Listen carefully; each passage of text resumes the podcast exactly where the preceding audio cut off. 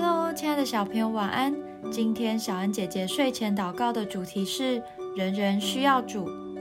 马太福音九章十到十三节，耶稣在屋里坐席的时候，有好些税吏和罪人来，与耶稣和他的门徒一同坐席。法利赛人看见，就对耶稣的门徒说：“你们的先生为什么和税吏并罪人一同吃饭呢？”耶稣听见就说：“健康的人用不着医生，有病的人才用得着。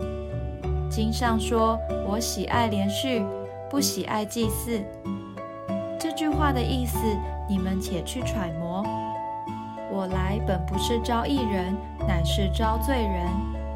今天的经文中提到，当耶稣和税吏、罪人坐在一起吃饭的时候，引起法利赛人大大的不满。”因为在他们的观念中，认为做了许多恶事的税吏和罪人应该要远离才对。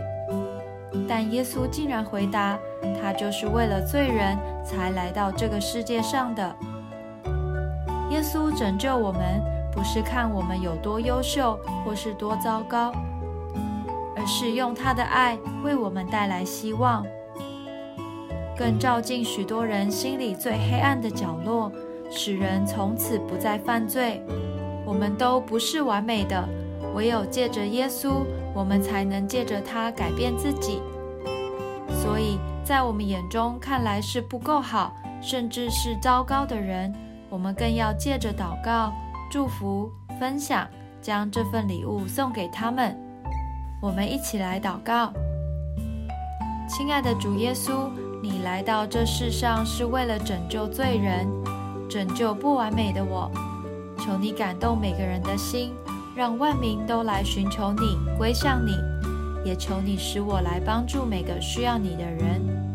奉主耶稣基督的名祷告，阿门。